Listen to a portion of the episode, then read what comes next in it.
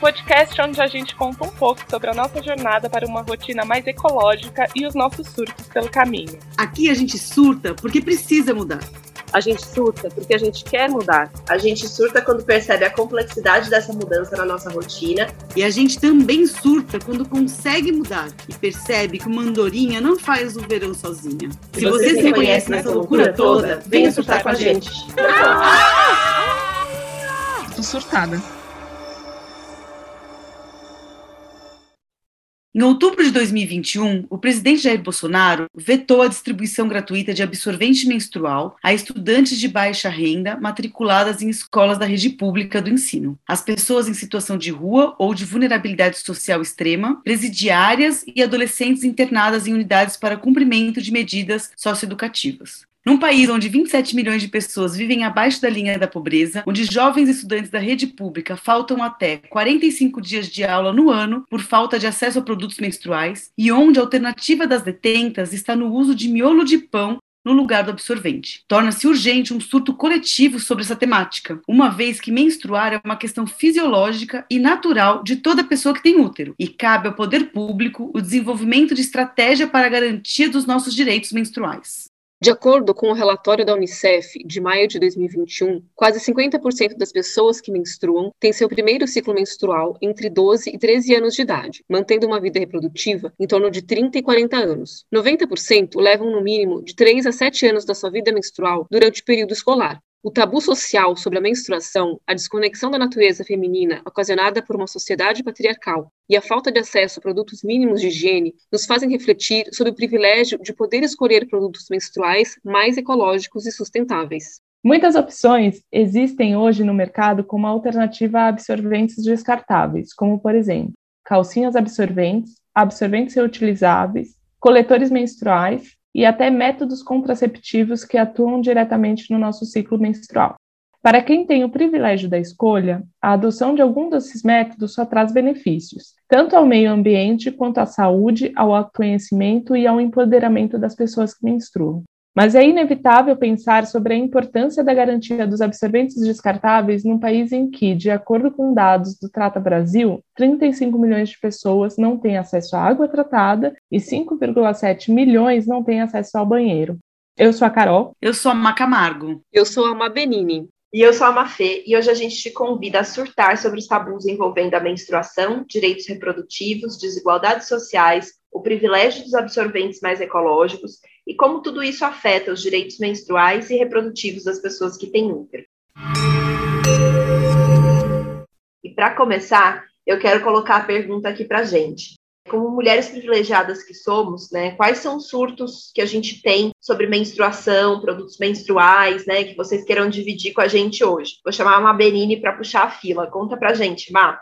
Oi, meninas. Então, eu acho que tudo isso que a gente colocou já aqui é de surtar, né? Esses dados aí que a gente tem horríveis de uma despresidência, né? De um desgoverno, de uma visão totalmente machista e patriarcal que a gente tem no mundo, né? Isso é muito, muito, muito de surtar. E aí, pensando nessa questão de menstruação, né, de absorvente. Eu acho que para mim, diante de tantos surtos, né, acho que o que fica muito forte assim é realmente o quanto que, que a gente viver num mundo tão machista faz a gente olhar para a menstruação, que é um processo como a gente falou, né, fisiológico, natural, faz a gente olhar para isso como uma coisa feia, suja, errada. As meninas, a gente aqui como mulheres, enfim, que tem útero, que menstrua, a gente sabe disso, a gente cresceu entendendo cada uma de nós aqui com certeza, né, enfim, a gente pode dar cada um o seu depoimento, mas com certeza a gente cresceu entendendo que era uma coisa ruim, feia, que incomoda, e de fato, se você tem essa visão, vai incomodar, né, você conviver com alguma coisa, entendendo que aquilo é, é chato, é feio, que te machuca, que te incomoda, vai incomodar mesmo, né, porque a nossa cabeça tem poder mesmo de, de transformar, né, o que a gente sente, então, acho que é o meu principal surto, assim, nessa questão, e aí eu tenho transformado, assim, de uns anos para cá, assim, me agradecido, assim, a cada mês, né, que eu menstruo, eu tenho agradecido de, de ter mudado a minha forma de enxergar a menstruação, porque eu era essa pessoa também que tinha uma visão não muito negativa, assim, né, nunca achei, ah, que ruim menstruar e tal, mas tinha essa visão como algo realmente que incomoda e que, enfim, que é ruim, e que está atrelado também ao ser mulher, né, enfim, a gente também está hoje com essas outras reflexões aí que nos fazem pensar, né, o quanto que menstruar e ter útero não é só atrelado a, a quem é mulher, e isso ainda é colocado, né, como uma coisa ruim, atrelado a ser mulher, né, assim, também negligenciando, né, o feminino, o ser mulher, enfim.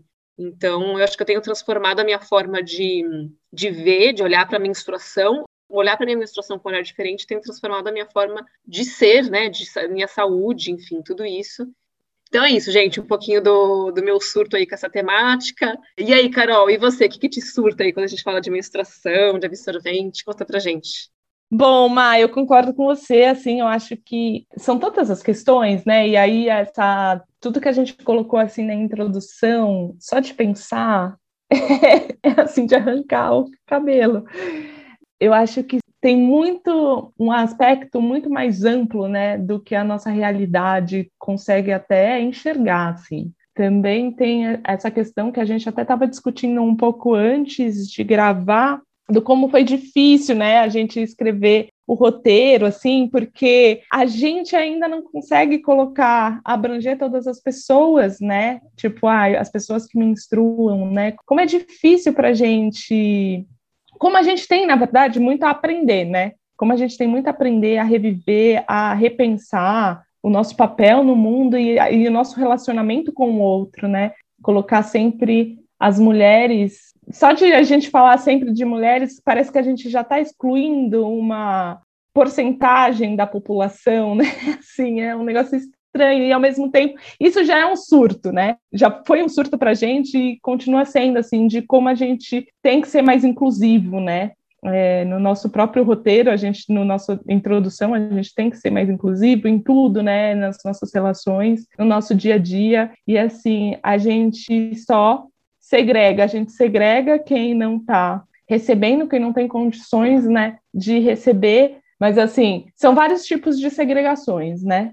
O próprio projeto de lei já segrega, né? Porque ele considera só as mulheres, as meninas, as detentas, né? Então você já tem um grupo aí de pessoas que já estão sendo excluídas, né? E quando a gente faz essas reflexões, a gente acaba voltando realmente só para as mulheres, né? E isso já é um surto assim na minha cabeça, porque tá tão intrínseco na nossa cultura que é difícil, né, a gente sair disso assim. Então só aí, enfim, já é um super surto que é até dar pano para manga para um episódio à parte.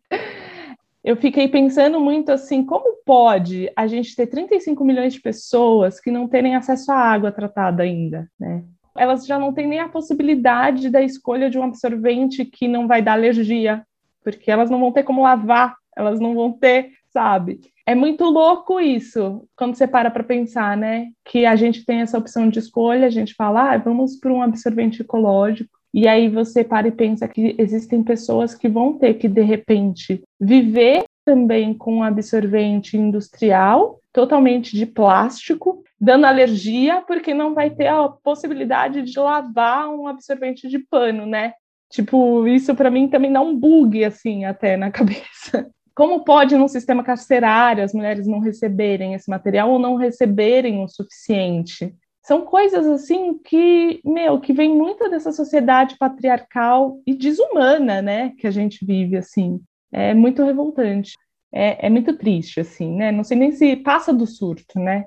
passa do, do nível de surto. Além disso, a gente tem essa questão dos absorventes internos ou externos serem descartáveis e feitos, na sua maior parte, de plástico, que está em todo lugar, esse material, em prol do lucro, porque deixa mais barato, porque é mais fácil, porque é mais maleável, enfim. E o nosso corpo também ele está absorvendo todos os tipos de substâncias desse material e de outros químicos que compõem. Né? Então, aí falando de novo das contáveis alergias que geram, né? Tem muitas mulheres que usam e dá alergia, tem mulheres que usam e fica com carne viva, né? Por causa da alergia. Então é, é, um, é um negócio meio surreal, assim. E aí, isso tudo, da alergia ao desconforto, são tantas questões, mais as psicológicas, mais tudo que fazem com que a gente deteste a menstruação, né? É uma, é uma das coisas também que faz parte da nossa desconexão com a natureza feminina, falando do meu ponto de vista, né? por exemplo, no mercado, produtos que. Ai, é, absorventes que não deixam cheiro. Que cheiro, né? Tipo, eu fico pensando, gente, que cheiro. Fizeram a gente acreditar, assim, desde sempre que é sujo, né? Que é fedido, que é nojento. E hoje eu penso, tipo, em que mundo que é isso, né? O mundo, do, sei lá, dos homens, o mundo do, da indústria, né? O mundo do capital, enfim. Então é urgente que a gente resgate essa conexão, né, com o nosso feminino mesmo, assim, com a nossa natureza, na verdade com a natureza de quem tem útero, assim, de menstruar. E acho que os produtos ecológicos eles são uma grande ferramenta para isso. Eles nos trazem uma, uma outra relação com essa questão, com a menstruação, e nos traz conhecimento corporal, compreensão do nosso ciclo reprodutivo, ciclos de cuidados, né, de entendimento hormonal, dos nossos humores, é uma conexão assim que a gente tem que aprender a, a gostar, né? Traz um outro olhar os produtos ecológicos assim para menstruação, que fazem com que a gente resgate essa natureza fisiológica mesmo. Ai, gente, sei lá, são tantos surtos que eu realmente fico até perdida assim. Eu nem vou falar dos que a gente vai usar 40 anos de produtos descartáveis que vão parar num lixão que vão ficar lá 400 anos. Ainda tem gente que joga na privada, que não, nosso esgotamento sanitário não funciona, é ineficiente. Esse absorvente vai parar no curso d'água, mares e por aí vai, né? Ou seja, uma infinidade de surtos, mas é isso, são muitos surtos por aqui. E você, Macamargo? Bom, vamos lá. Pensando na crise hídrica né, que estamos vivendo, já me surta a falta d'água eu sei que é uma grande realidade para muitos brasileiros, né, quando a gente coloca aí os dados de 35 milhões de pessoas sem água, né, e eu me coloco no lugar dessa pessoa, né, nesse momento que você precisa ter uma asepsia, uma higiene, e que você não tem essa possibilidade. E, então, isso me, me preocupa, né, porque é o Brasil que a gente tem, que cada vez está pior com as políticas públicas que estão sendo criadas ou modificadas e assim seja. Então, isso, a questão da higiene básica é algo que me preocupa, que me preocupa a questão né, das pessoas que estão, principalmente adolescentes, que estão iniciando uma vida, e aí a questão do machismo, né, que a Carol bem colocou também, que é a questão de que é nojento, de que é sujo, de que é fedido. E aí, se você não tem as condições mínimas de higiene, de um absorvente, mesmo que seja de plástico, infelizmente, né? Mas que você vai trazer, vai deixar à tona para essa adolescente que precisaria de uns cuidados melhores. Então, isso me preocupa como mãe de menina também, né, de como que isso vai ser lá na frente para essas meninas. A quantidade de absorvente que eu gerei até agora, a Carol terminou a fala falando aí, né, das quantidades de absorventes. Eu sou alérgica, sempre tive, então eu já sabia quais eram os absorventes que eu podia e outros que eu não podia, porque de ficar com bolha até, então é bem complexo essa questão do tipo de plástico do absorvente. Acho muito legal que hoje em dia a gente tem várias opções, né? Eu tomei a decisão, depois da chegada da Valentina, de usar o DIU, então eu não menstruo já há mais de quatro anos, e acho muito louco, né? E pretendo voltar, então, e usar um, um absorvente ecológico e muito mais sustentável para que não tenha essa geração de plástico e nem todas essas alergias que eu tenho. E um surto master blaster que eu tenho é a questão do machismo, né? Em cima das questões do feminino, que ser mãe, né? Gerar uma pessoa, né? um, novo ser humano me trouxe muito esse resgate do feminino. E uma frase que sempre me incomodou, mesmo antes de querer ser mãe, mas que a gente ouve muito, né? Que é mulher é bicho tão ruim que sangra por dias e não morre. E aí, essa frase, assim, para mim é o auge, né, do, do machismo. Porque, sim, eu sangro todo mês. Hoje eu, Marina, não, né, por conta do dia, mas eu quero tirar. Mas, assim, sangro todo mês e sou uma mulher foda, né? Tipo, sou porreta, né? Gerei um ser humano por escolha minha, porque eu poderia ter escolhido não ser mãe, né? Eu resolvi por escolha sou casada, então assim, e tenho orgulho de todas as minhas escolhas. É, inclusive de não menstruar e querer voltar a menstruar agora, né, para resgatar tudo isso. Então, eu acho que ser mãe é, para mim, foi algo uma potência assim divino. É, existe uma Marina antes da Valentina e uma Marina pós-Valentina, e é essa Marina que resgatou todo esse processo do feminino, né, nesse, nesse potencial em colocar um ser humano no mundo, que inclusive não é fácil, né? Você também tem que ser uma mulher porreta para colocar um ser humano no mundo. E continuar acreditando que ele pode ser melhor a cada dia. Então, acho que também tem essas questões, né? principalmente uma menina no mundo machista que, por mais que a gente tente dizer que ele está mudando, eu não vejo grandes mudanças. E o que eu espero é que eu possa, de alguma forma, levar para minha filha essas reflexões, né? para que ela faça as escolhas dela. A gente discutiu muito a questão né, de como ser inclusiva nessa fala da menstruação e as escolhas vão ser dela, né? E eu vou estar junto para apoiar qualquer escolha que ela tenha, de querer menstruar ou não menstruar, isso vai ser uma opção dela. O que eu preciso como mãe é mostrar para ela todas essas possibilidades que existem. E se for opção dela menstruar, quais são as opções mais ecológicas que ela pode ter? Então acho que é nesse caminho que eu tenho seguido mas os surtos são inevitáveis, né? E principalmente a questão da água, porque aí a gente pensa não só na questão é, da menstruação, mas da sepsia como um todo, né? E, e, de que a gente precisa também, como país, olhar para as questões hídricas e outras coisitas mais. Mas, gente, acho que eu vou encerrar por aqui, porque tem muitos surtos ainda, e eu sei que a gente não vai encerrar essa conversa agora. Mafê, e aí, o que, você manda? Nossa, mas é, eu fico ouvindo vocês falarem e, e vendo aqui os pontos que eu preparei para falar, é um assunto tão complexo, né? Parece uma coisa muito simples a gente falar de um processo fisiológico natural, que é a menstruação, mas ele é tão complexo porque ele envolve tantas camadas é, da nossa sociedade, né? A questão do machismo, a questão do capitalismo, a questão do, da pressão estética é, que a mulher sofre, está tudo tão conectado e, e são camadas tão sutis que é difícil até a gente estruturar o pensamento para falar disso. Mas eu, assim, uma, uma frase que me pega muito na cabeça, ouvindo vocês falarem, é: será que se os homens menstruassem, a gente teria essas mesmas discussões que a gente tem hoje? Provavelmente não. Se a gente pensa, por exemplo, na, na oferta e na disponibilidade de preservativos masculinos e femininos é, em postos de saúde, por exemplo, né, a gente tem campanhas distribuindo preservativos masculinos em postos de saúde, em estação de trem, em tudo quanto é canto há décadas. Os preservativos femininos surgiram há pouquíssimo tempo e só muito recentemente eles passaram a estar disponíveis em postos de saúde, por exemplo. Né? Você raramente vai ver naqueles postinhos de, de distribuição de preservativo no metrô, por exemplo, você vai ver preservativo feminino. Então, só isso já dá para a gente um, né? Já, já coloca uma provocação aí do quanto realmente a gente vive num mundo que não é pensado para acolher a mulher na sua integridade. Essa visão mercadológica e machista da menstruação como um problema a ser resolvido, né, junto de todas as outras questões sexuais femininas, e aí eu estou falando de educação sexual, direito reprodutivo, sexualidade, né, a, a coisa da mulher ter o direito sobre o seu próprio corpo, né, da, sobre as suas próprias escolhas, de se conhecer, de escolher como ela quer viver, né? Isso tudo é tão cerceado, é tão questionado, é tão, é, é, né? A gente é, o tempo todo tentam colocar a gente num molde para essas coisas, que aí vem a, toda essa questão que a gente vive, né? Por um lado, um desconhecimento gigantesco do funcionamento básico do corpo feminino, né? A gente falava mais cedo, né? Até num tom de piada, de algumas brincadeiras assim de, não são brincadeiras, na verdade, né?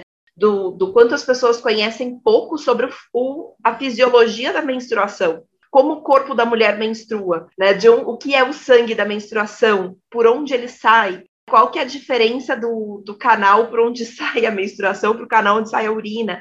Existe um desconhecimento tão grande sobre essa, esse funcionamento básico que é um reflexo direto dessa questão toda que a gente vem falando, né? Do machismo, da sociedade patriarcal, do capitalismo, é, que coloca para a gente os produtos todos aí como alternativas para se livrar desse problema da menstruação, e ao mesmo tempo coloca o não menstruar quase como uma, uma imposição, porque se você quer ser competitiva no mercado de trabalho, se você quer ser uma mulher que é vista em pé de igualdade com homens, você não pode ter TPM, você não pode dizer que está com cólica, você não pode dizer que hoje você não vai porque você está indisposta. Não à toa é tão comum ver homem machista confrontando uma mulher que está defendendo uma ideia ou está se opondo a ele de uma forma mais enfática, perguntando se ela está na TPM. Né? A TPM é vista como uma fraqueza, a TPM é vista como coisa de mulherzinha, é vista como uma coisa inferior na verdade, é simplesmente uma oscilação hormonal do nosso corpo e tá tudo bem, e não por isso, e, e essa oscilação não faz a gente menos capaz, ou mais sensível, ou mais é, ou menos habilitada para fazer qualquer tipo de trabalho, né? Mas isso é vendido como uma incapacidade feminina, ser objetiva, de ser focada, de resolver problemas. Então, isso para mim é um, um surto assim gigantesco. Isso sem nem entrar na questão da, do privilégio que é a gente ter essa conversa que a gente está tendo, né? O quanto é um privilégio a gente falar de opções ecológicas, de absorventes ou de, de, menstruação mais ecológica, né? Nesse contexto todo que a gente falava de 35 milhões de pessoas sem acesso à água, porque, né? Aí a gente está falando do, do básico da necessidade humana. Se você não tem água, você não tem, não dá para discutir mais nada além daí. Né? Como é que você vai discutir passar por um ciclo menstrual de forma digna se você sequer tem água em casa? Né? Como é que você vai tomar um banho? Como é que você vai ter acesso a absorventes? Como é que você vai ter acesso a um remédio se você tiver cólica e precisar tomar um remédio para cólica? Enfim, é, é realmente é um, uma, uma questão desumana. A gente não está falando nem de. vai além só do, do machismo né? É uma questão de falta de humanidade mesmo. Então, para mim, é essa, esse assunto pegou muito mais forte do que eu imaginava que ele ia pegar. Estou achando muito legal a gente construir essa, essa conversa. Desculpa, quer falar, Mar? É, então, só queria comentar, assim, uma, é, que, é, assim, para quem está ouvindo a gente, é muito interessante, porque a gente começou, né, meninas, pensando em trazer essa nossa conversa sobre absorventes, né? A gente começou vindo desse nosso lugar de privilégio, do nosso olhar, né?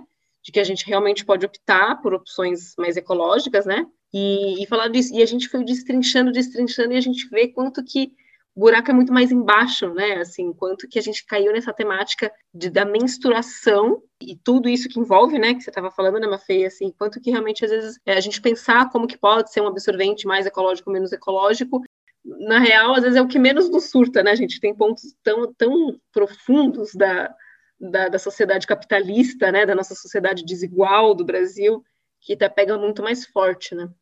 Total, Maia, eu, eu, concordo muito com você, e até para construir em cima desse, desse ponto que você levantou, é, eu queria que a gente falasse um pouco da nossa relação hoje com a menstruação e como ela foi moldada pela nossa história com esse, né, com esse processo, ou seja, como que a nossa, a nossa experiência ali no início da, do ciclo menstrual moldou as escolhas que a gente fez ao longo do caminho, é, moldou a nossa forma de olhar para a menstruação e lidar com ela hoje. É, assim, eu tenho uma história, tipo, menstruei com 10 anos e é aquele negócio, nossa, coitadinha, pequenininha, né, tão novinha, já menstruando e tal.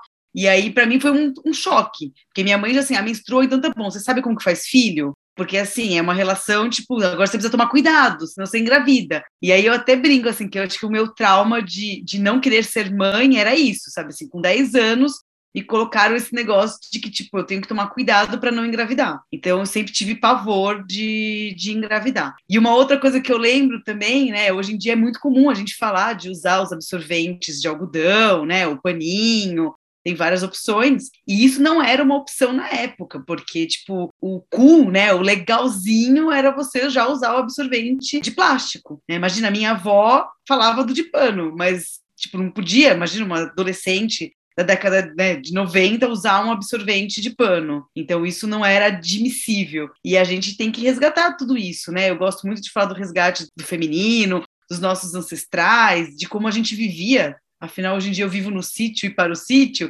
né? Então, assim, essa, a questão da natureza, do que é normal, do que é natural. E eu, na minha adolescência, foi isso, né? E quando a gente fala de higiene básica, me lembrei até que de uma amiga, que um, namoradinho lá chegou a dar um desodorante.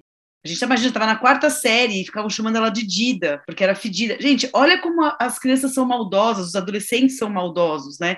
Então, é, é algo que para mim, assim, me pega, porque a minha filha vai ser adolescente, né? Nós já fomos adolescentes e a gente sabe que quanto tá cada vez pior essa questão né, com a questão das redes sociais, do, do, bullying e das pessoas se aproveitarem de algumas situações para parecerem melhores do que as outras. Então isso me incomoda muito e, e, me pega a questão de saber que tem aí meninas que passam por esse tipo de situação e que não são privilegiadas. Elas não têm escolha. Elas ou elas vão usar o paninho que tiver elas vão deixar de ir para a escola, que para mim educação básica assim é primordial e que elas não deveriam né? É, então acho que é um, um, surto gigantesco porque já passei por isso, né? Mas lógico que de uma situação muito mais tranquila, porque assim, para os meus pais era importante que eu estudasse, então tinha absorvente, tinha tudo que não podia engravidar. Né? Então foi sempre conversado muito abertamente sobre métodos contraceptivos, né? Uma forma de, de se preservar e tudo mais. Então, sempre me cuidei muito. E hoje, mais madura, eu acho que eu, eu tenho já outras visões né, desse processo todo. Por isso que estamos aqui. Eu, na verdade, estou na campanha para o Adriano fazer a vasectomia, para eu tirar o DIU bem antes do que eu poderia até, é, e voltar a menstruar.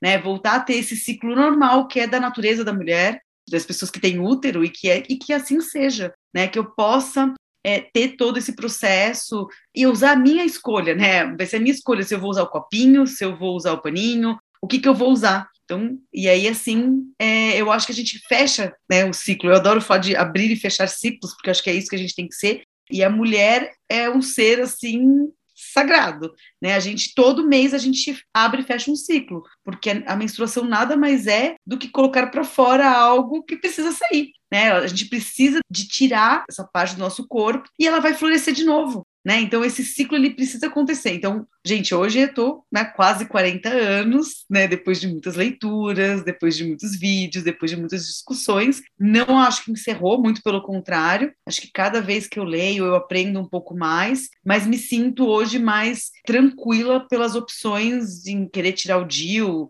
ter tido um filho que basta, por isso que tem que ter uma vasectomia aqui no caso, para a gente não ter outros filhos, mas que são escolhas, né? Então eu acho que a gente tem que partir desse propósito de que todo mundo tem direito à escolha, né? E que a gente precisa viver num país onde as pessoas possam escolher, né? Mas ter a opção de. Hoje em dia as pessoas não têm opção. Né? Se elas quiserem tomar banho, elas não têm água potável nas torneiras, elas não têm o esgoto. Quando tem o esgoto não é tratado e vai direto para o rio que corre ali na porta da casa dela. Ela não tem opção de comprar um absorvente de qualquer tipo, porque ela não tem nem dinheiro para isso. Né? Então eu acho que a gente precisa a discussão é muito mais profunda do que a gente imaginava, né? Então acho que a gente precisa, na verdade, de um país onde as pessoas possam ter escolhas. Mas eu quero já falar na sequência, porque eu me identifiquei super com essa história. É, eu também menstruei aos 9 anos de idade e eu não fazia a menor ideia do que era menstruação quando eu menstruei, porque eu era muito criança ainda, né? Eu nunca tinha rolado a conversa sobre o que era menstruação. Acho que minha mãe nem estava preparada, coitada, para, né, enfim, ter que falar sobre isso comigo aos 9 anos de idade. E foi muito esse processo, assim. Menstruei hoje, primeiro, no dia seguinte, a família inteira estava sabendo. Foi tipo sabe? Telegrama animado, de man... quase faltou mandar carro de som para contar que tinha virado mocinha, que horror, que desespero, que ódio. E aí começou a tal da história. Não, agora você é moça. Então agora você tem que sentar de perna fechada, você não pode mais brincar de boneca sentada no chão com a perna aberta. Você tem que tomar cuidado com a roupa que você usa, esse short tá muito curto, isso não sei o quê. E aí começou essa construção da, da paranoia do corpo da mulher, sabe? Da, da sexualização, do problema que é a sexualidade feminina, né? Então, para mim, a menstruação sempre foi um problema a ser resolvido. A minha relação com a menstruação sempre foi péssima. Primeiro, porque nos primeiros anos sempre fui super alérgica ao absorvente. Então, para mim também, assim como para você, era uma experiência pavorosa todos os meses ter que usar absorvente. Eu não conseguia me adaptar com absorvente interno também. Então, era uma experiência realmente pavorosa. E na época não existia não, não, se ouvia falar tanto das opções ecológicas quanto a gente ouve hoje. Eu fui ouvir falar de coletor menstrual, de absorvente é, reutilizável pela primeira vez, sei lá, quatro, cinco anos atrás, muito recentemente. É, certamente essas opções já existiam, mas elas eram ainda mais restritas do que elas são hoje. Então, e tem muito também essa questão que você comentou, né? Você é adolescente, você quer fazer parte do grupo você quer ser igual aos outros, você quer usar as mesmas coisas, você quer ter, né? Você não quer ser o diferente, porque a mínima diferença que você tenha já vai ser motivo para você sofrer bullying, para você ser ridicularizado, ser excluído do grupo. Então, para mim, a, a, menstruação sempre foi um processo muito ruim, assim, um processo muito difícil de lidar. Eu comecei a tomar anticoncepcional de hormônio aos 18 anos, e com isso regularizar o meu ciclo, porque ele era bem irregular durante a adolescência, então, além de tudo, tinha isso de repente você está no meio da aula, fica menstruada, e aí aquelas, aquela coisa de, meu Deus, manchou a calça, sabe? Aquele pânico, assim, aquela coisa super, né? Enfim, você não sabe lidar quando você é adolescente, né? Hoje em dia, se menstruar isso já causa, dane-se, tô nem aí. Né? Paciência, gente, acontece, né? Mas foi uma construção muito difícil para mim. E aí eu comecei a tomar anticoncepcional hormonal com 18 anos, por muitos anos, inclusive, tomando direto, sem fazer pausa, para não precisar menstruar. E aí, cinco anos e meio atrás, mais ou menos, eu coloquei o DIU também hormonal, e aí parei totalmente de menstruar. E para mim, isso era uma maravilha.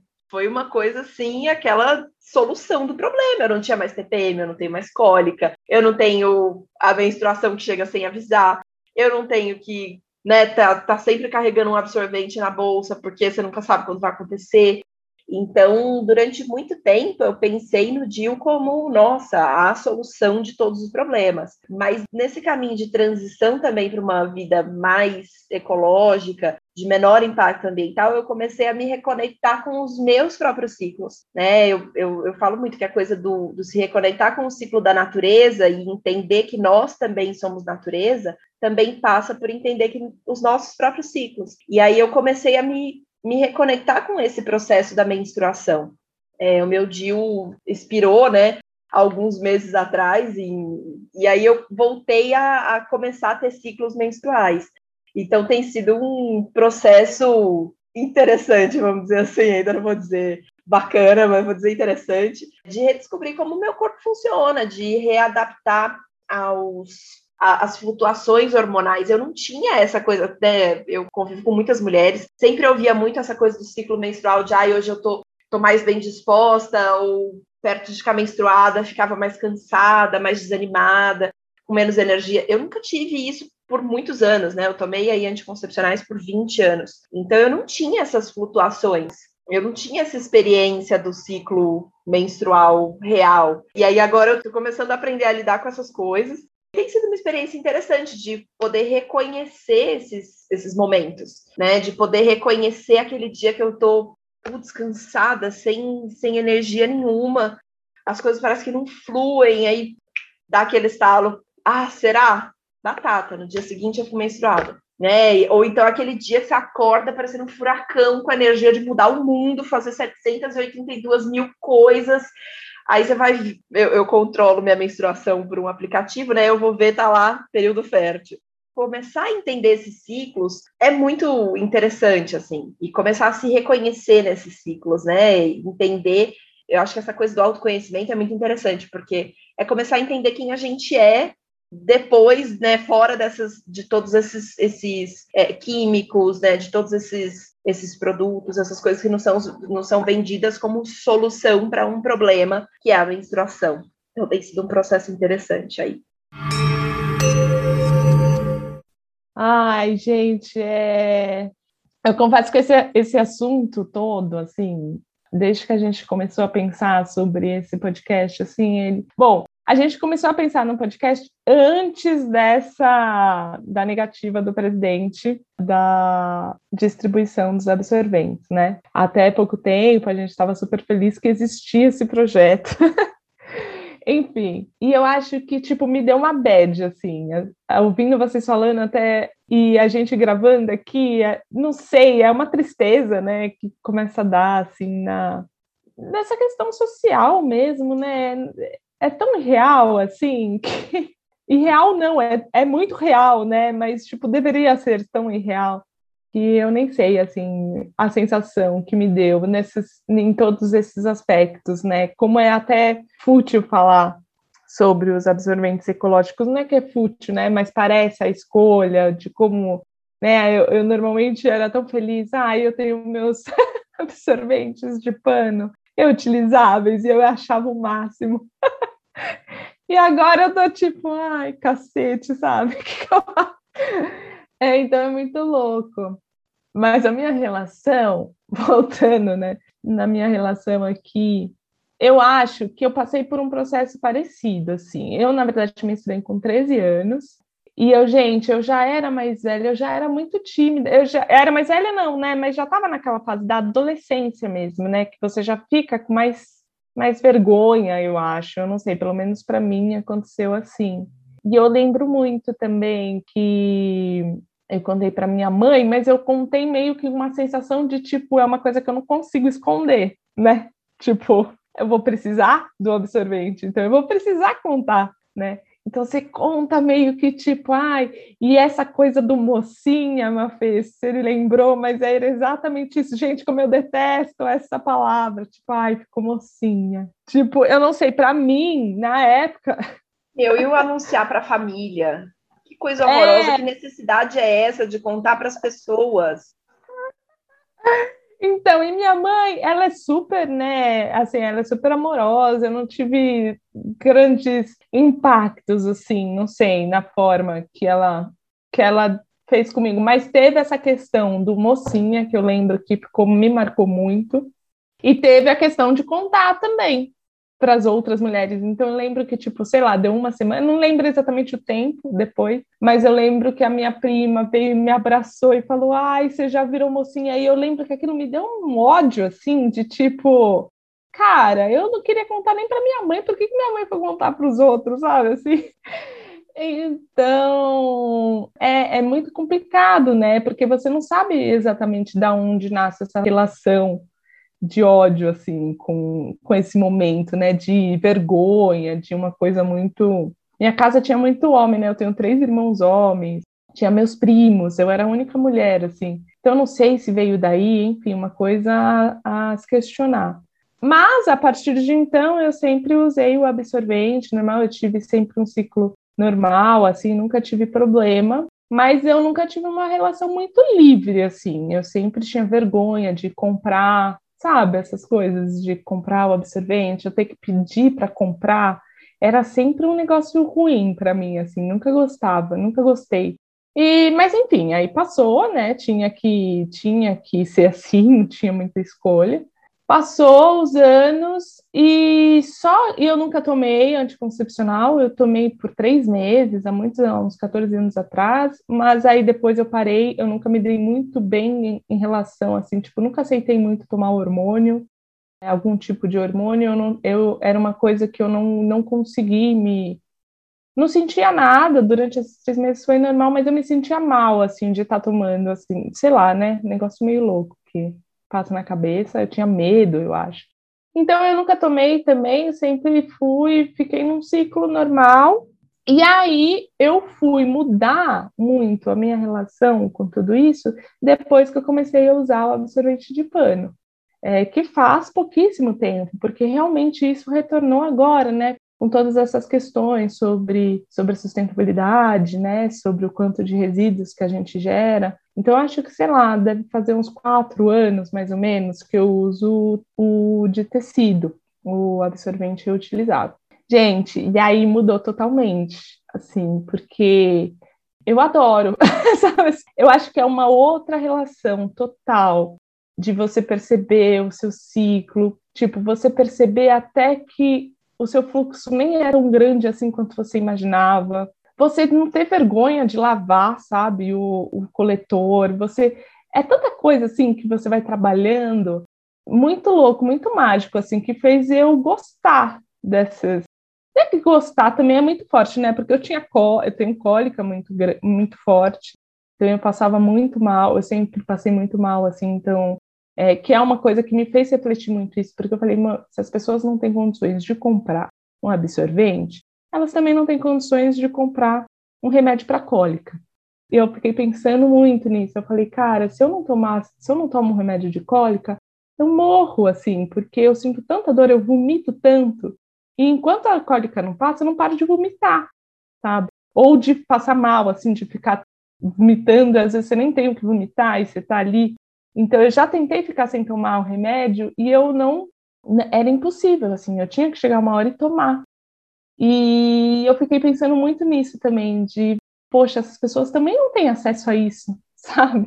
Como que a gente faz, né, nesse mundo, assim, tão desigual? É muito louco, assim, me deu umas piras grandes esse episódio, gente, vou ter que tratar na terapia. Mas, enfim, aí mudou muito a minha relação. Hoje, eu acho que, assim, eu não, não tive experiência com o coletor, porque eu não sou nunca gostei nem do AB e, e eu não quis ir já por esse lado, assim, não sou contra nem nada, eu acho que tenho muitas amigas que amam o coletor, né, menstrual, mas eu, tipo, com o de pano, assim, me, não sei, me trouxe uma outra relação com o meu ciclo, assim, que eu amo, assim, gosto mesmo, acho que mudou muito minha forma de, de ver, de enxergar e de me relacionar, de entender, né, o fluxo, de, de enxergar com outros olhos, assim. Mas é muito recente também, né, trinta e poucos anos. Eu acho que é isso, assim, eu acho que a gente está sempre também aprendendo, sempre tem coisas a, a, repensar, né, a reviver, é muito, as descobertas são constantes, né, num mundo onde a gente está se re, redescobrindo, né, e é muito louco. E aí, engraçado, só vou falar uma coisa só para descontrair, que eu ouvindo vocês falando e eu lembrei que na minha adolescência eu assistia. Ah, quantas vezes eu não assisti Lagoa Azul, né, gente? Passava a sessão da tarde todas as vezes. E aí eu assistia.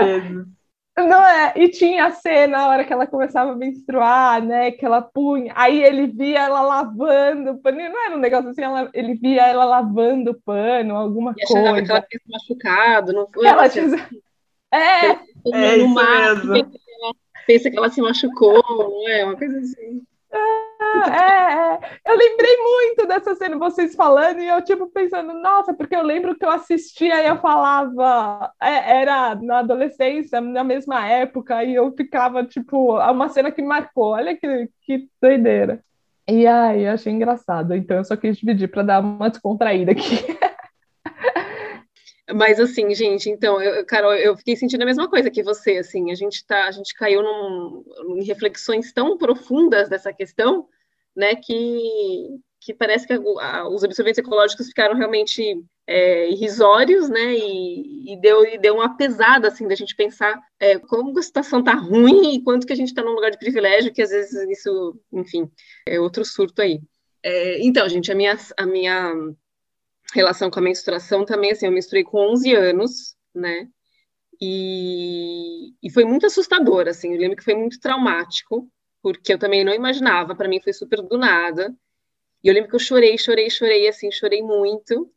Nossa, como, como se alguma coisa muito ruim mesmo. É, você vê com a minha cabeça de criança, né, entendi aquilo como uma coisa muito ruim mesmo, que já vem dessa da forma negativa como a gente entende, né? E eu acho que também de não saber o que, que era aquilo, enfim. E aí eu fiquei lembrando agora é, da forma como a minha mãe também me recebeu isso, que também não foi nada positiva, foi super numa visão negativa. E é legal eu vi, legal ver vocês falando que, que a mãe de vocês contou para todo mundo, a minha gente extremo oposto, assim.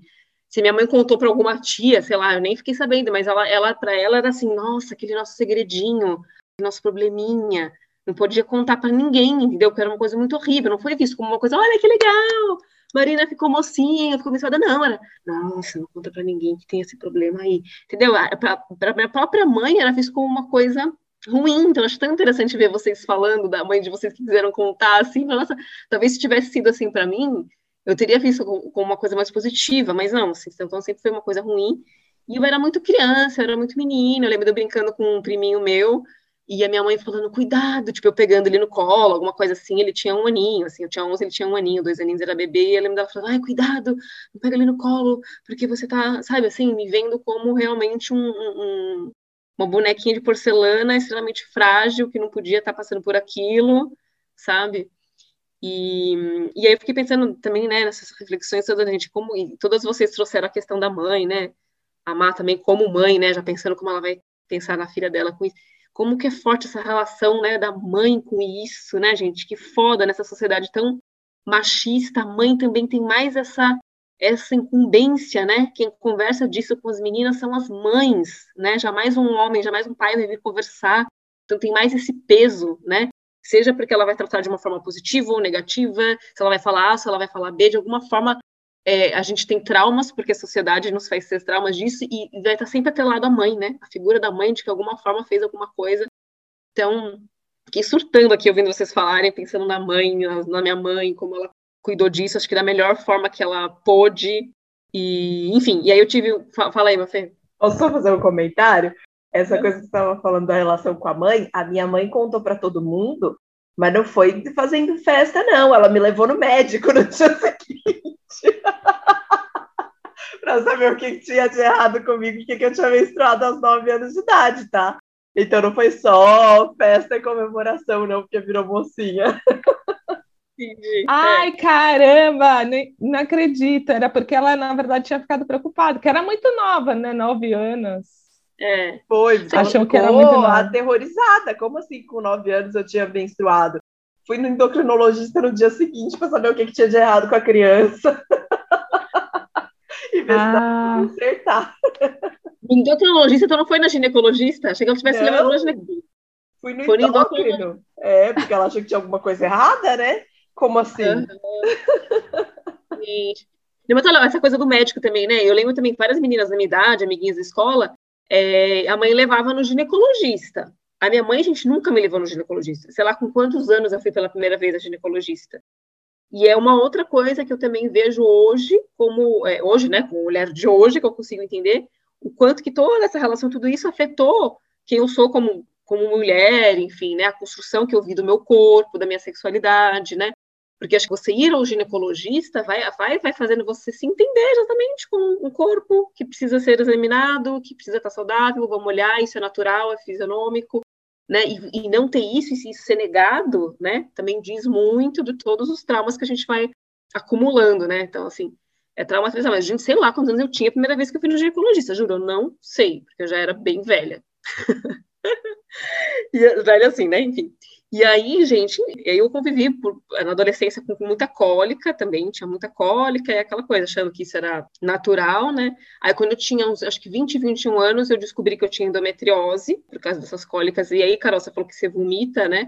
Esse é um ponto, né? O quanto que a gente fica passando muito mal e às vezes acha que é normal. Mas eu, eu, cheguei num momento que eu travei, assim, além de vomitar, eu travava, não conseguia me mexer. Aí eu fui investigar, descobri essa endometriose. E aí, gente, então, olhando é, hoje, né, que eu tenho uma outra, outra visão, eu acho que endometriose, gente, é uma doença psicológica, sabe? Assim, ela vem desse, dessa, dessa cabeça, assim. Então, eu acho que eu sempre tive uma, uma, uma sexualidade podada, né, uma menstruação podada, assim, tudo tão podado que, que vem endometriose, sabe? Assim, eu acho que foi uma, uma reação mesmo do meu organismo, né? Enfim, e aí eu também, que nem a Mafê, passei anos, né, tomando anticoncepcional para não menstruar, mas aí não era nenhuma escolha, nunca, nenhum momento, assim, me foi colocado, ou eu, como mulher, pensei se eu quero menstruar ou não, era assim, olha, você não pode menstruar porque você tem endometriose, e quando eu vi, eu não estava menstruando, uma menina de 21 anos, né, isso, então, assim, quando talvez eu pudesse começar a entender o meu corpo, né, como algum ser que menstruava, isso já foi podado também pela medicina tradicional, que eu hoje, né, enfim, detesto, E aí fiquei anos sem menstruar, né? Foi quando agora 2018, nessa reconexão, que eu quis voltar a menstruar, né? Passei por uma ginecologia mais natural, enfim, e, estou nesse processo aí também, que nem a Mafê, redescobrindo meu ciclo, redescobrindo como olhar para menstruação. E, gente, aí eu adoro também hoje, é, a Carol falou, né, que também gosta dos coletores de, de pano, eu uso absorventes de pano, e, gente, eu também gosto tanto e aí, como eu tenho uma visão tão gostosinha hoje da menstruação, eu fiquei tanto tempo me sentindo podada de não poder menstruar. E a hora que a ginecologista natural falou: olha, você vai menstruar sim, você pode menstruar. E eu olhava já as meninas, várias meninas dessa pegada, assim, já usando o coletor, absorvente de pano. Na hora que eu falei, não, eu vou ter o meu absorvente de pano, eu tenho menstruação para ter um absorvente de pano. Foi tão legal, gente, isso, assim, foi tão gostoso.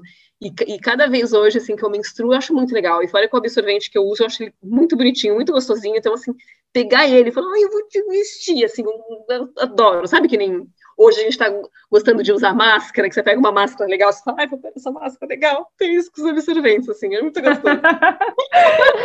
Meu, é muito engraçado, né? Mas tem isso mesmo, tipo, ai, hoje eu vou pôr esse de florzinha. É. Gente, eu quero ser igual vocês quando eu crescerem, porque ter essa relação gostosinha com a menstruação ainda vai levar um tempo. Com a máscara eu, eu também, também, viu? Eu uso porque precisa, mas gostar já é outro nível. Mas, Pepe, tem a mesma coisa, a mesma coisa. Assim, espero ter também, é, é, retomar essa questão do paninho e achar fofo demais. Porque com a máscara isso também não rolou ainda, não. Por mim, eu vivo no sítio nem saio daqui mais. Assim não tem que usar máscara. Exatamente. Eu, quando eu penso em sair na rua, eu já penso três vezes. Eu falo, ai, não, vou ter que pôr máscara na cara, vou ficar em casa. Melhor. Gente, mas eu, eu acho que assim, acho que tem um processo aí, vocês têm um conhecimento do absorvente industrializado. Quando você começa a usar o de pano, eu é. acho que já tem aí o resgate, já está nesse, nesse. Não é, não é só a questão da cor, mas a sensação do toque. Uhum. Sabe? Você consegue ficar. Aí tem um que é o toque seco, tem outro que, é mais, que fica mais umedecido, e você. Sabe, essa, essa relação é diferente. Aí você fala, cara, vindo do absorvente plástico, né, ou absorvente industrializado, essa sensação, essa diferença já traz um aconchego que é gostoso, né? já não é aquele sofrimento. Não é que é assim, ai, que legal, hoje eu vou. Não sou também igual a Marina, assim, não. De tipo, ai, que legal, hoje eu vou pôr o meu absorvente. Não. Mas eu acho que já traz uma outra relação assim instantaneamente. Acho que óbvio, eu, de repente, eu, eu, eu, passei por um processo de transição também, não foi assim, ai, larguei todos os absorventes descartáveis e fui para o de pano totalmente. Eu sempre tinha, porque aí você fica ainda naquela insegurança. Será que o de pano vai dar certo? Será que não vai vazar? Será que não sei o quê? Né? Aí eu saía, quando eu saía, eu usava o descartável. Aí depois, com o tempo, você começa até ter horror daquele. Você fala, cara, não dá, a diferença é muito grande. Aí você passa a ter já uma outra relação, assim. É, é um negócio bem mágico até. Porque deixa eu perguntar, Mafê e Má não, nunca chegaram a usar o de pano, é isso, né? Vocês já usaram o DIL, já estão faz tempo com o DIL, vocês nunca experimentaram o de pano? Nunca usei nem não, de coletor, nem de pano, nada. Sempre absorvente eu... convencional, eu usava aquele que tem uma cobertura de algodão, né? Que é aquela cobertura suave, me dava menos alergia, mas ainda assim sempre absorvente industrializado. Só fui conhecer essas alternativas quando eu já usava o DIL. Então, eu nunca cheguei nem a testar. Mas eu acho então, que é bem isso que a Carol falou. Eu acho que quando vocês começarem a usar o de pano, gente, ainda mais que vocês vão voltar a menstruar depois de um tempo, já com uma nova visão e usar o de pano, vocês vão sentir o gostosinho. Vocês vão sentir ah. Eu espero. Vou falar. Depois eu te conto se eu sentir o gostosinho. Ai, gente. Muito bom. Bom, gente, o papo tá muito bom. Acho que, bom, foi possível perceber que um tema, né, nunca é tão simples como deveria, mas também dá para ser gostosinho. tipo, sempre tem os dois lados. E aí a gente tem que finalizar, né, o um episódio que não dá para ficar aqui para sempre. E a gente vai para as nossas dicas deste episódio, né? Eu vou começar. Eu já vou ser enxerida aqui começar, depois vocês falam. Bom, eu queria dar três dicas. A loja Corui, os meus paninhos gostosinhos que eu uso são da Corui.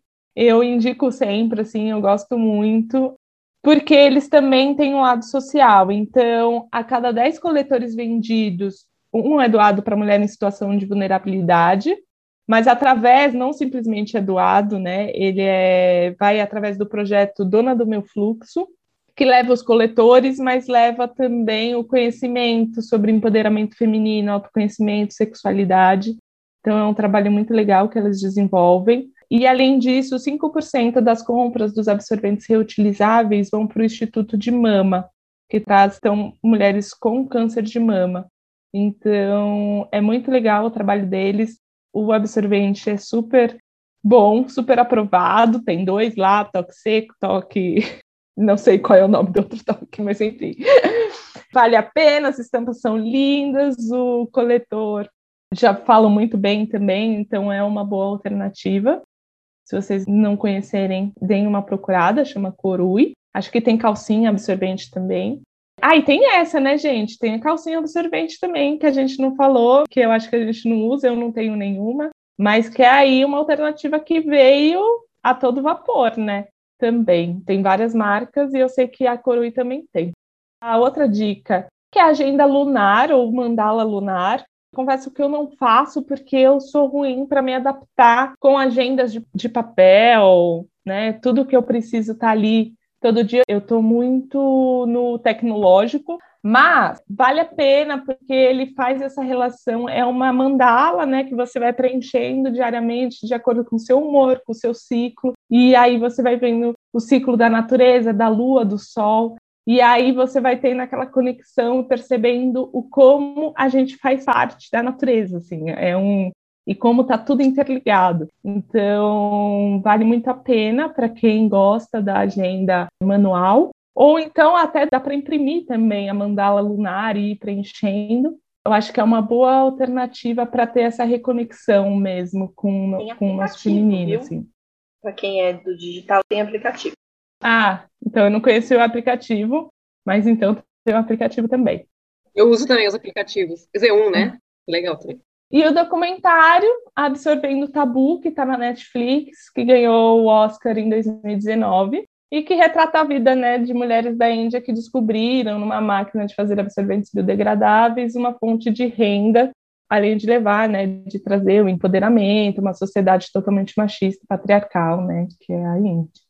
Então, que vale muito a pena, está disponível no Netflix. E é isso. Eu queria deixar aqui como dica o Instagram Faces do Sagrado. Então, são textos também de, de muita reflexão, eu, eu curto bastante, porque eu adoro né, trazer temas polêmicos e, e falar sobre isso. E tenho também, assim, que não podia deixar de falar algo que também mudou muito a minha percepção e acho que eu me tornei muito mais madura com a questão. Depois que eu li dois livros da, da Clarissa Pincola Estes, que é o Mulheres que Correm com os Lobos e a Ciranda das Mulheres Sábias. Ela traz algumas lendas, ela resgata lendas de vários locais do mundo com relação à questão do feminino, do, do potencial que existe da mulher, da intuição que a gente deixa de usar, dessa conexão com a natureza. Então, acho que vale a pena. Tem o Instagram dela também. Aí o Instagram tem em espanhol, em inglês e em português, então aí você também tem a opção. E normalmente as mesmas as mesmas publicações estão nos três idiomas. Bom, você pode escolher o idioma que você preferir. Então, eu acho que isso vale muito a pena também para seguir, né? E até porque são, são doses, né, pílulas do livro. O Mulheres que Correm com os Lobos, todo mundo que me pergunta, eu já digo que é um livro denso, ele incomoda, então não é todo mundo que, que consegue terminar ou né, ler boa parte, então eu também falo, gente, vai lendo com alguém junto para as discussões, porque a reflexão é sempre diferente, pela vivência de cada uma. Já a Ciranda das Mulheres Sábias é um livro bem curtinho dela, com poucas páginas, é, que não deixa de ser denso também, por isso que é legal ler no coletivo, ela tem 122 páginas, a, a das Mulheres Sábias, mas aqui fica como dica mesmo, porque é muito bacana, assim, tem, tem, tem lendas principalmente para gente que busca né, uma conexão com a natureza, a questão de ser mais ecológica, mais sustentável, de mudança de vida, eu acho que vale a pena essa dica desses dois livros. Ah, eu queria só comentar que vale muito a pena esse negócio de criar um grupo, uma roda para ler em conjunto, assim. Eu li Mulheres que Correm com o Lobo em conjunto e assim, a gente tem que resgatar esses encontros, essa rede mesmo entre as mulheres, e, e, é muito mágico você ver a leitura, como cada uma faz uma leitura diferente, né, nas discussões. Então, se vocês conseguirem, vale muito a pena. Já acho que a gente tem que fazer um clube do livro e ler juntas. Mulheres que correm com lobos. Hashtag partiu. Eu topo. Hashtag já tô com a roupa de Bom, gente, eu vou emendar nas minhas dicas. Tem duas dicas que estão conectadas aí. Primeiro é o perfil da Alana Faria, que é arroba ginecologia feminista. Ela é uma médica ginecologista que fala sobre saúde feminina de uma perspectiva feminista. E ela esclarece muitas dessas questões e pressões que envolvem a nossa saúde reprodutiva. Ela fala com uma linguagem muito acessível, uma linguagem muito, muito aberta, assim, então é, é bem bacana e ela traz uma perspectiva muito muito diferente, mais conectada à questão da ginecologia natural também, essa visão de mais respeito aos, aos ciclos e tal, então é bem interessante.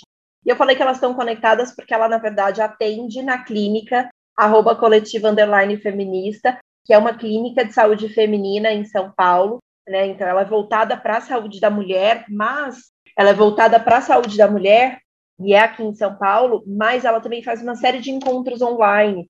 Então, tem rodas de conversa, grupos de acolhimento, cartilhas gratuitas. Eles fazem muito material muito legal para é, esclarecer realmente essas questões femininas né, da nossa saúde, não só relacionadas à menstruação. Então tem um grupo para mães, por exemplo. Eles fazem um trabalho muito legal e ela é uma das médicas que atende nesse, nessa clínica. Então eu achei legal recomendar os dois, porque a, o Instagram dos dois é muito interessante, é super esclarecedor, assim. E essas são minhas dicas de hoje. Gente, sempre adoro as dicas de vocês, já quero seguir tudo.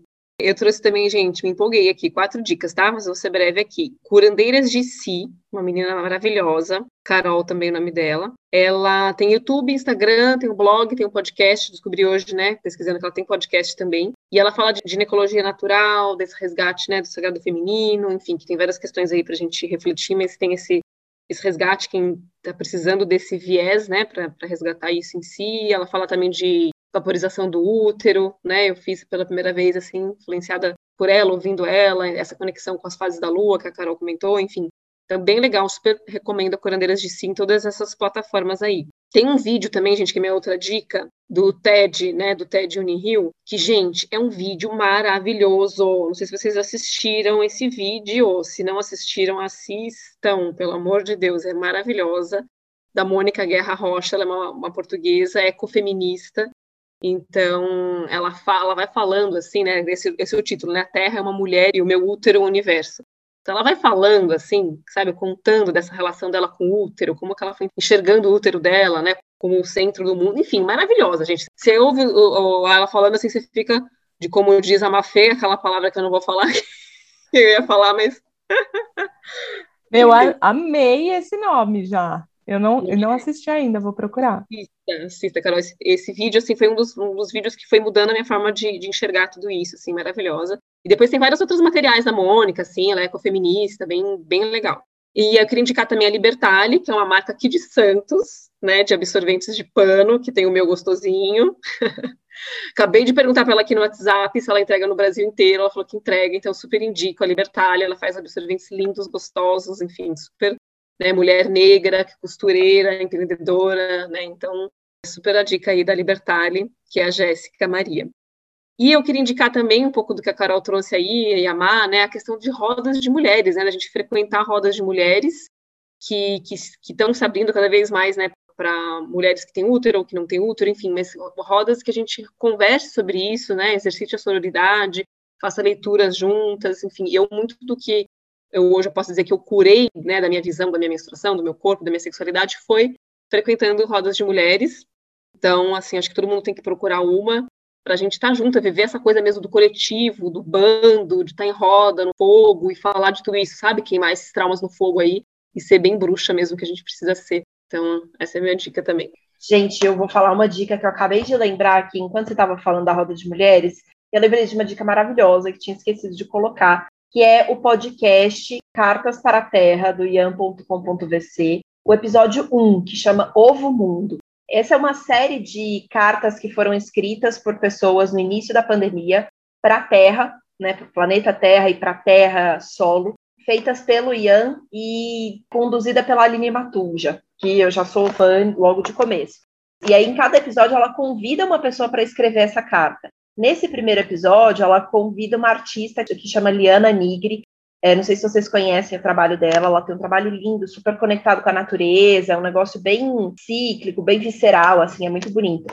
E ela, nessa carta, ela fala sobre a gestação dela e a relação dela, mulher, como ovo, uma terra que também gesta assim como a Terra, planeta, gesta os seres humanos. É tão lindo, tão lindo, tão lindo que tem que ouvir, gente. Vale muito a pena. É, é curtinho, são 20 minutos cada episódio, assim, e vale a pena demais, assim, é muito lindo. Deixa aí minha dica para vocês. e aí, com essa dica fora da hora. E assim a gente encerra mais um episódio da Ecosurto. A nossa ideia de dividir os nossos surtos com vocês é justamente para a gente se lembrar que a gente não está sozinha e que não tem caminho único para uma rotina mais ecológica. É mesmo um caminho desafiador, cheio de erros e acertos e muita perseverança. São mudanças na forma de se ver no mundo e se relacionar com ele. Obrigada por ouvir esse episódio. E se você também surta por aí, conta pra gente sobre os seus surtos no nosso perfil do Instagram, ecossurto, ou manda um e-mail no ecosurto.gmail.com. A gente vai adorar te ouvir e saber aí dos seus surtos que tem do lado daí. Afinal, trocando os nossos surtos de cada dia, a gente aprende e aprende muito, e o conhecimento é a melhor ferramenta para a gente começar alguma mudança social. E se você curtiu muito esse surto coletivo, manda esse episódio no grupo de Zap da família, para os amigos, para os colegas de trabalho e convida todo mundo para vir surtar com a gente. Nossos episódios vão ao ar em todas as principais plataformas de podcast a cada 15 dias, todas as sextas-feiras. No próximo episódio, vamos falar sobre os surtos que as mudanças climáticas têm gerado por aqui. Esperamos você para surtar com a gente. Até lá! Esse é o EcoSurto, o podcast onde a gente conta um pouco sobre a nossa jornada para uma rotina mais ecológica e os nossos surtos pelo caminho. Aqui a gente surta porque precisa mudar. A gente surta porque a gente quer mudar. A gente surta quando percebe a complexidade dessa mudança na nossa rotina. E a gente também surta quando consegue mudar e percebe que uma andorinha não faz o verão sozinha. Se, Se você, se reconhece nessa loucura toda, venha surtar com a gente. Tô surtada.